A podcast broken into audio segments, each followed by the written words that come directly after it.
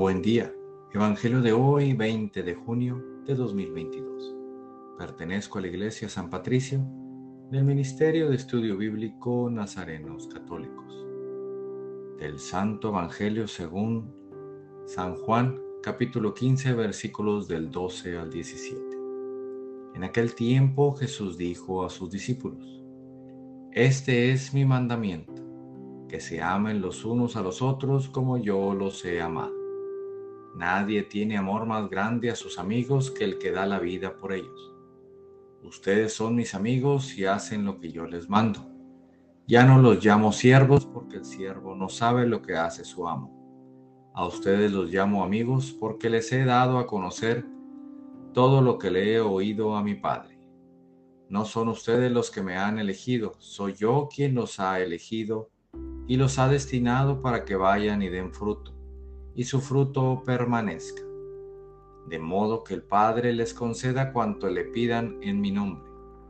Esto es lo que les mando, que se amen los unos a los otros. Palabra viva del Señor. Reflexionemos. En este Evangelio Jesús nos dice más claro, ámense los unos a los otros, y lo refuerza con como yo los he amado. Y claro está que Dios dio su vida por nosotros y con eso también nos dice, ustedes son mis amigos, porque saben todo de mí, todo lo que he oído a mi Padre, y hacen lo que les mando y dan fruto. Queridos hermanos, Jesús todo lo que quiere es que tengamos un mundo en paz, una comunidad en paz y para empezar eso primero debemos nosotros estar en paz. Si nos amamos unos a otros, es el principio de tener paz en nuestro interior y dejar de pensar de forma egoísta.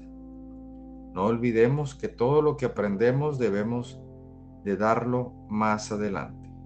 Y a eso, y a eso se refiere Jesús nuestro fruto. Demos y demos, no nos quedemos con nada en nuestro interior. Debemos dejar un mundo mejor del que recibimos. En este día te invito a practicar el amor a nuestro hermano, en dejar la prisa, el ego, la indiferencia y demos ese amor que llevamos dentro mucho tiempo y no sabemos cómo sacarlo. Usa tu ingenio y verás cómo logras dar amor y no vas a batallar. Entre más lo practiquemos, más natural nos saldrá. Y este día que está por empezar, le pedimos a Jesús que, se ocupe de nosotros y que sea Él el que nos bendiga en el nombre del Padre, del Hijo y del Espíritu Santo. Oremos. Nada te turbe, nada te espante, todo se pasa. Dios no se muda, la paciencia todo lo alcanza. Quien a Dios tiene, nada le falta. Solo Dios basta. Vayamos con alegría a proclamar lo que Dios nos ha enseñado. Que tengan un excelente día. Paz y bien para todos.